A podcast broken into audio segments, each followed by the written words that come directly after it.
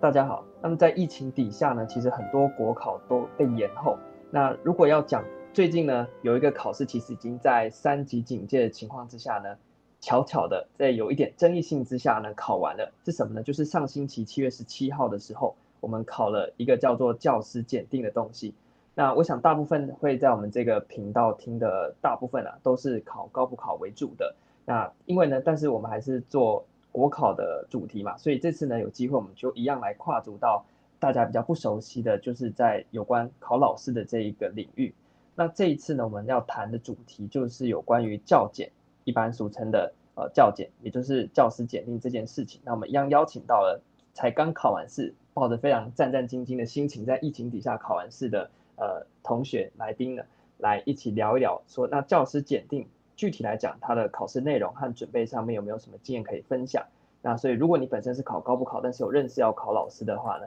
那你也可以来听这一集。好，那首先我们就先呃请我们的来宾，那他是呢这个考中等教育的，就是以后可以到国中和高中教书的，因为我们有分嘛，就是教幼稚园的啊，或者是教国小的。好，然后呢，我们今天邀请的来宾，他是之后呢考上了之后可以到呃中等。学校就是国中和高中去教书的。那首先，我们先请他跟大家打个招呼，顺便帮大家介绍一下。那你考的这个所谓的教师检定，具体来讲，它的考核有哪一些，和它的内容有什么？好，主持人好，大家好。那我是今天来跟大家分享教检的来宾。那教检的话，是我们口头上俗称的，它的正式名称是叫做教师资格考。那教检的话，它可以分成。呃，四个不同的区块，一个是幼儿园，一个是特教，一个是国小，那另一个就是我这次参参与的这个中等学校类科，就主要是国中跟高中的这一块。那它的考科的话，我主要就针对中等的做分享，因为不同的呃领域，像刚刚说的幼儿园、国小或特教，大家的考科会稍稍微有点略有出入，但大致上是相同的。那以中教来说的话，我们的呃，考的共同科目是国语文能力测验。那在教育专业科目的话，会有三科，包括教育理念与实务，然后学习者发展与适性辅导，跟课程教学与评量。那这个考考科啊，是呃，今年是一个新制的规定，就过往考的考科有一点点不一样，然后今年是做了制度上的改换。那具更具体的资料可以参考，就是教师资格考的命题作业要点。那相关的网站我们也会放在呃介诶文字介绍的区域。对，嗯，那所以呃简单来讲，就是有个共同科目加三个专门的科目嘛。嗯，对对，教育专业科目。嗯，那所以考试时间一天跟我们高补考比起来，相对来讲比较简单了。我们光共同科目就有好几科，然后加专业再考下来大概都八科左右。好，那但是呢？呃，可能还有一些人不比较不了解，就觉得说，哎，那这个考试考完是不是就可以去当老师了呢？那其实当老师在台湾的师培体制底下呢，要当老师是一件不太容易的事情哦。所以可能呃，如果不是师培生的话，也许不了解。那针对这一块，你可以稍微讲一下，就是如果你先想在台湾成为一个老师，到学校确实进到教室去教书的话，你有哪一些层层的关卡需要经过的？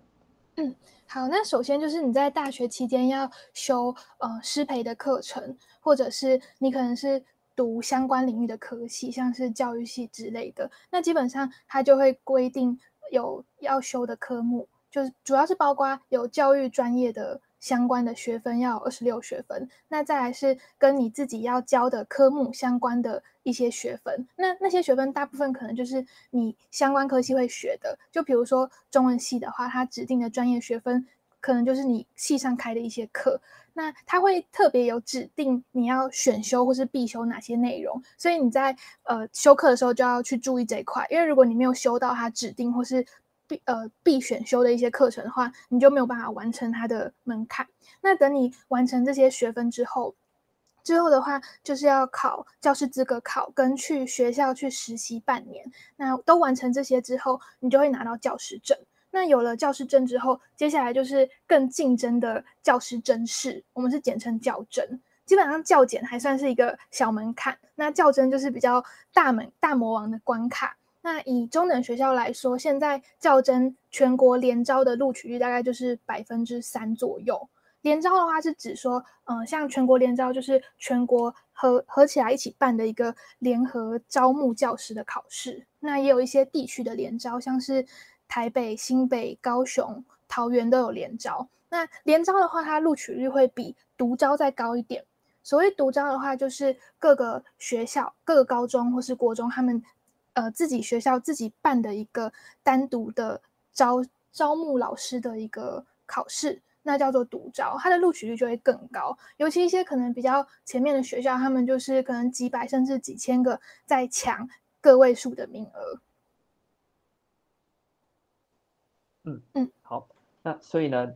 基本上他们在考老师的系统跟我们在考公务员的系统啊有点不一样。我们公务员的系统是呢，你只要上榜了之后，国家就会自动把你分发，所以你就上榜即等于你有分发的单位，那你就会有工作。那只要经过呃这个培训还有试用呢，你就可以正式的取得公务员资格。那这边这边刚刚讲到老师的系统，他们不一样，他们是先考取教师证，就是你有老师的这个证照，有这个资格之后呢，你还不能去教书，因为没有缺给你。变成说你要有第二道关卡，就是看你要要么就参加个别学校举办的，然后去看能不能挤进他们学校去教书，要不然就参加全国的呃比较大型的联招。那招考上了之后呢，再透过这个分发的方式把你分到你对应的学校。那这个就有点。延伸出来讲，就先先扯一点其他东西，就是我们在公务员的制度上面呢，又有人在谈说，那目前的这个分发制度呢，可能机关需要的人和实际上分进来的人可能没有办法 match 在一起，所以目前也有一个人事改革的呼声，讲说公务员是不是也要先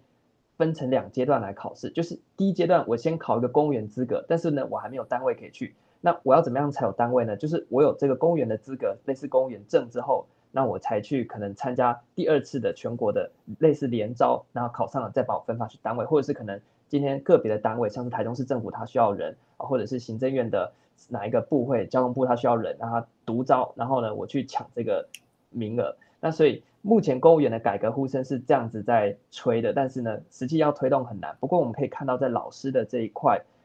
已经这样做，就是你要先有一个证照，但是你还没办法去教书，那你还需要透过第二次的甄试才能进到校园里面。那么目前听到很多所谓流浪教师的现象呢，就是这些有教师证的人，但是他们还没办法取得一个正式的呃资格，在学校里面教书，只能类用类似我们约聘的这样的概念去做代理教师。好，那这是呃题外话。那我们接下来呢，开始进入到这一次的正题哦。那如果呢你是师培生，就是。准备之后也要来当老师的，或者是呢你在准备明年或者是后年的教检的话呢，接下来就是你可以认真听的，因为我们开始来跟今天的来宾问一下说，那他在今年这个心智的状况底下，他是怎么样去做准备的？好，那大家在一开始一定最想了解的问题就是，那你是多久之前开始来准备这个检定的？就是你需要多久的时间，和你实际上花了多久时间来完成这一次的考试？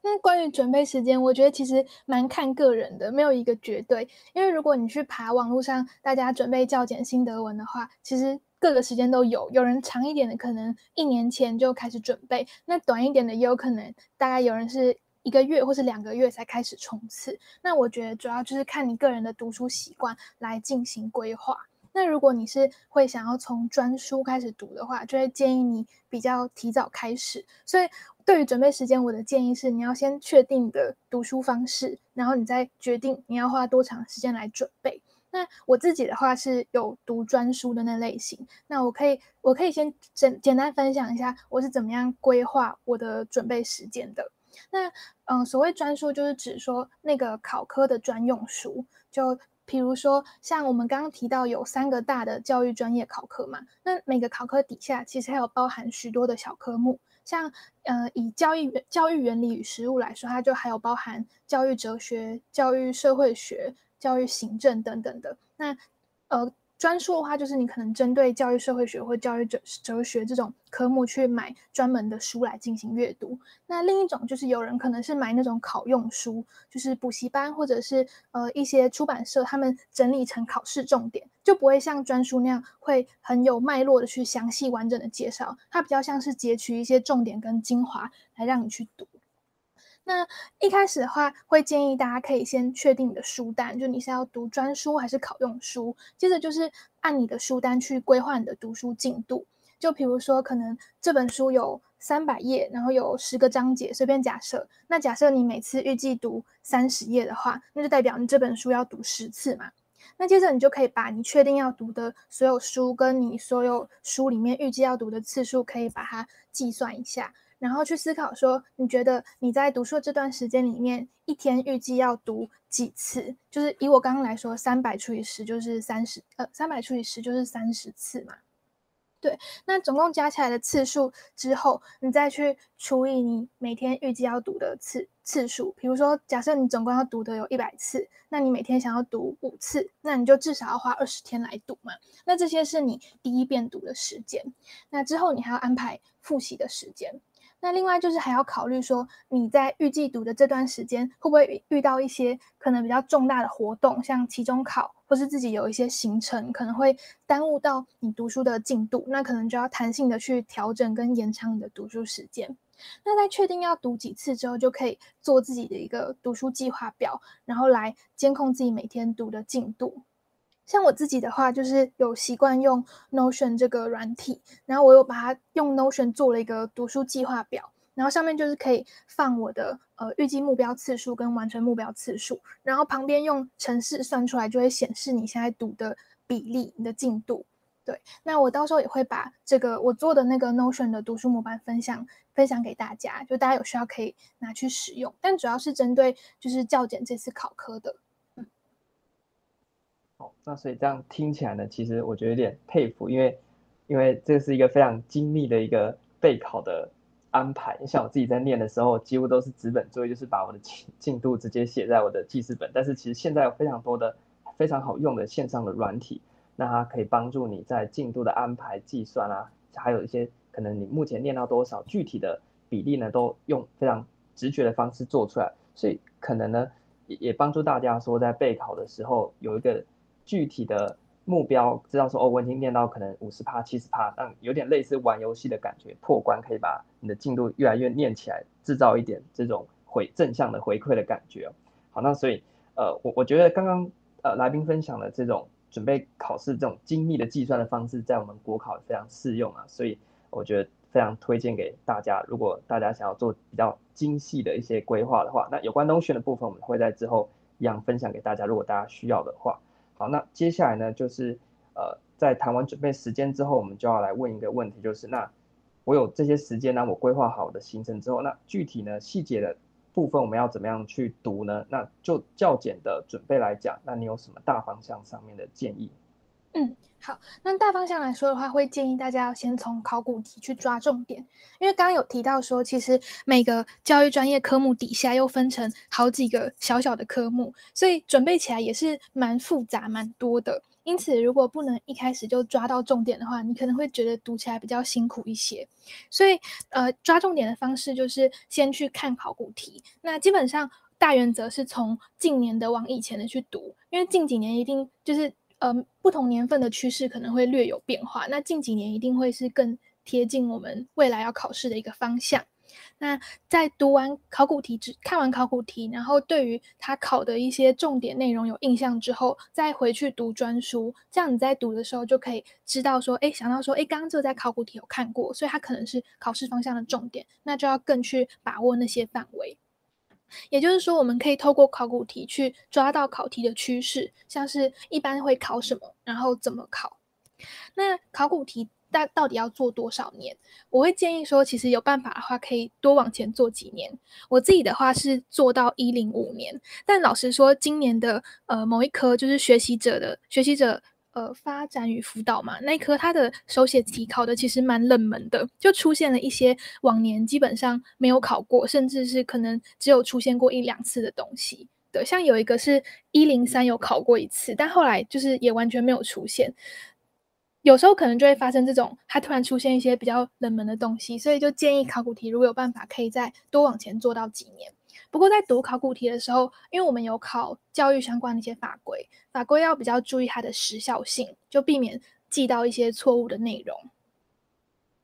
那另外就是，呃，可以一些比较重要的重点，就你发现它可能常考，然后内容又比较复杂的话，就可以去编一些口诀来背。那如果自己比较没有编的创意的话，也可以上阿摩这个网站去找，有很多网友针对一些考古题或是重点底下会提供自己设计的一些口诀来背。嗯，这是比较大方向上面的建议，就是考古题跟可以编一些口诀来背重点。嗯，那其实，在录节目之前呢，有跟我们的来宾聊过。那其实一般在我们的教检里面，就是要成为一个老师非常不容易，因为教检的冷门题的几率实在是有点，好像有点高啊。那同时，因为他们的科目，你不要看说他们专业科目只有三科，他们一科专业科目都是包含了一堆东西在里面，像是像刚刚讲到，哎，叫什么科目里面就有包含教育行政啊、教育哲学、教育社会学、教育心理学等等，全部都混在一科里面考，所以变成说他们表面上是一科，但是里面包含了好几个小科，那每一个小科都是一个很专门的，像是他们的教育行政。那这么专门的科目被他们塞在一一个大的考科底下，所以他们就看表面上看似只要准备三个专门科目，但是他们实际上要准备的科目也是非常多的。那刚刚有提到说，透过考古题去抓重点，然后透过这些重点再来考虑要不要买专书这件事情。那接着我们就来问一下说，那既然考科这么多，那冷门题又防不胜防，那你的建议呢，就是要不要买专书呢？还是说只要看一些线上的资源等等这些就可以了？我其实老实说，我觉得这题也没有绝对的答案，就真的很看你个人。因为呃，在网络上的心得文中，也有人是透过考古题抓重点，然后根据你抓到的那个重点去搜寻一些网络笔记啊，或是网络上呃阿摩上面考古题底下网友提供的一些相关资料，然后把它整理起来。这样子的话，你其实也可以掌握到一定的重点。但我自己的习惯是，我觉得我还蛮需要专书的，因为。呃，今天如果你读考用书的话，它它会把你整理得非常的精简，所以相对来说就比较没有脉络，那读起来自己可能会比较难吸收，所以我自己会买专书。那像是刚有提到，以今年的教检来说，其实有些考题考得很细，那如果你不看专书，或者是你可能考古题没有多往几年做的话，就会比较容易漏掉。然后像有些重点重点的那种考试用书啊，它为了精简，也未必会真的把所有的重点都收录到。像我自己在读一些考用书的时候，也有发现，哎，有一些明明考古题有出现过的考试重点，但其实考用书没有收录到的。嗯，所以如果呃大家要买专书，当然是 OK。然后如果不买专书也可以，就是会建议你们再多写几年的考古题，然后把考古题里面看到的所有的。点都把它抓出来，然后去搜寻它相关的资料，去深入的了解，就包括它每一个选项的内容或是题目都要去掌握。那那就你自己的经验，你最后哪几个科目有买专书来参考？诶，专书哦，我我下次会分享，就下一回的时候再介绍书单的时候，我这边先简单讲好了。我有买的是教育社会学、教育哲学，然后嗯、呃，教育心理学。青少年发展与辅导，还有还有评量，然后有的没有买的，其实也有一些网络资源可以参考，包括电子书或是别人整理的很精细的网络笔记。就这部分的话，呃，到时候也会跟大家分享我具体在各科上面的准备方式跟参考的一些书籍。嗯，好，那讲完了书之后呢，我们已经有了考古题的分析，也有了书籍的准备。那接下来我们来谈一下，那整个的读书的大致的流程和考前的一些呃读书方式。那就你的经验，你会怎么样去做搭配？嗯，好，那我先分享一下我这次准备的一个大致流程。首先就是像我刚刚跟大家提的一样，可以先看近几年的考古题。我自己是会拿一个荧光笔或是色笔，然后把自己把近几年的考古题，我是把它印成纸本。我我先把近三四年的考古题里面考的重点画出来，就比如说它题目或是答案会有一些关键字嘛，然后就把那个关键字画起来，就也方便说我之后再去查找到底考考过哪些重点。那这一步骤就是帮助我们去抓住考试的重点，让我们在读专书的时候更有方向。那接着第二步骤就是开始读专书。那在读专书的时候，呃，看个人习惯，有的人是读完可以整理一下自己的一个重点笔记。那有的人可能没有，就是直接读过去也是没有关系。那我自己的话是会稍微整理笔记，然后可能把它写在笔记或是笔记本或是便条纸上面。那便条纸的话是我自己习惯的这个方法，我叫它便条纸法。就假设，比如说以教育哲学来说，那我今天可能因为教育哲学它有很多的小小派别，比如说什么重建主义、永恒主义、精粹主义，就非常非常多的主义，你读到后面可能会觉得有点混乱，所以我就会把某一个主义它的关键字、它的重点整理在一张小小的便条纸上面。那用便条纸的用意就是比较多，我们是以精简为主，就把它真正的重点给写出来。那写好之后，就我就把它贴在我书桌前面的墙壁上，然后这样就是让我可能无时无刻抬头看到就可以稍微复习一下。那之后用完，就是我把它都背起来之后，就可以贴回笔记本上，然后到时候就可以带着那个笔记本去考场看，在考前的时候就可以很快速的去抓重点。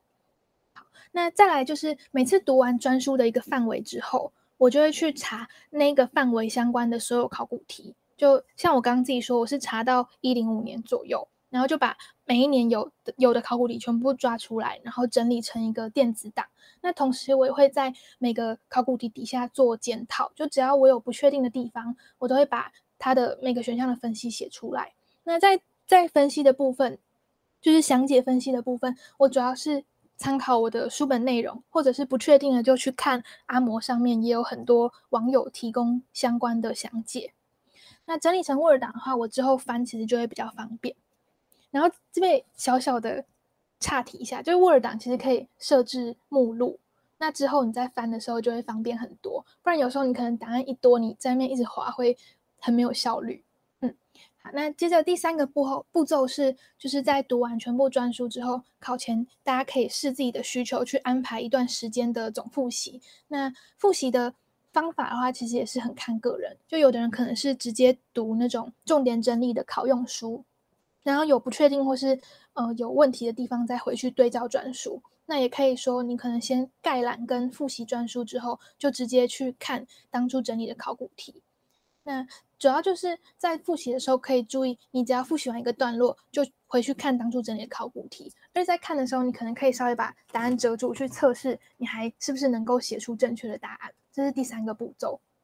那第四个步骤就是在完成专书还有进行总复习之后，我自己会再完整的做一遍考古题，因为我前面的方式是把考古题拆解成各个科目跟各个嗯、科目里面的小章节嘛，所以我其实没有完整的做过一整年的考古题。那在这个阶段，我就会做这个步骤，那就是一一年一年去写。那这时候，如果我在写考古题的时候还有错误或是不确定的地方，我就再回去对照我之前整理的重点跟考古题详解的部分，然后把那些东西再补充在我我写的那个纸本考古题上面。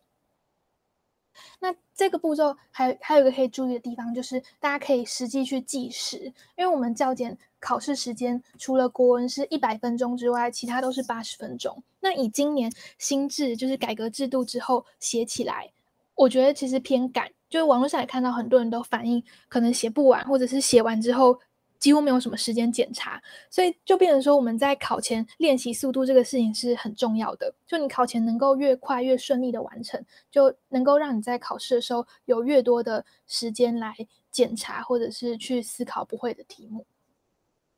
好，那最后一个步骤是关于手写题跟作文练习。那手写题指的是教检往年的问答题。就有点类似简，嗯，它不算简答题，也不算申论题，有有点像是介于两个中间的那种回答长度。那另外就是今年教检新制还新增了综合题。那综合题的话，它是会包括